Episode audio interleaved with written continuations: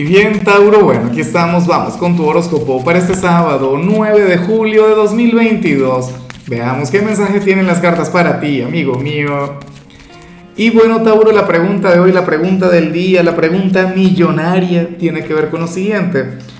Mira, Tauro, cuéntame en los comentarios eh, qué es lo peor que te han regalado alguna vez, qué sé yo, algún cumpleaños, algún aniversario X, un intercambio de regalos en el trabajo o en el instituto, nada, me encantaría saberlo. Ahora, en cuanto a lo que sale aquí a nivel general, sale esta energía que a mí me intimida, esta energía que me asusta, Tauro. Bueno, a mí especialmente con Tauro no, ahora mismo, pero bueno, ocurre lo siguiente.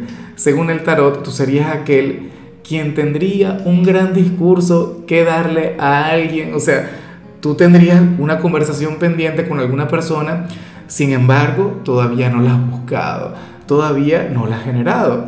Bien sea porque no se ha presentado la oportunidad, estarías esperando el momento correcto, qué sé yo, pero, pero no sé, o sea, el tema de tener un discurso guardado, el tema de, de, tener esa conversación pendiente, en ocasiones o, en muchos casos podríamos estar hablando de algo negativo. Qué sé yo, personas de Tauro quienes tienen pareja probablemente quieran terminar la relación y todavía no lo hayan hecho. Ojalá esto más bien tenga que ver con una declaración de amor.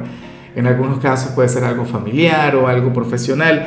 Recuerda que esta energía aparece a nivel general, pero bueno, este sería un silencio de aquellos que, que gritan, de aquellos que pueden generar cierta incomodidad. Me pregunto con qué se relaciona.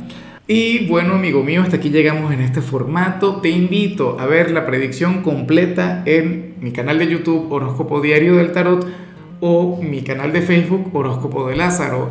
Recuerda que ahí hablo sobre amor, sobre dinero, hablo sobre tu compatibilidad del día.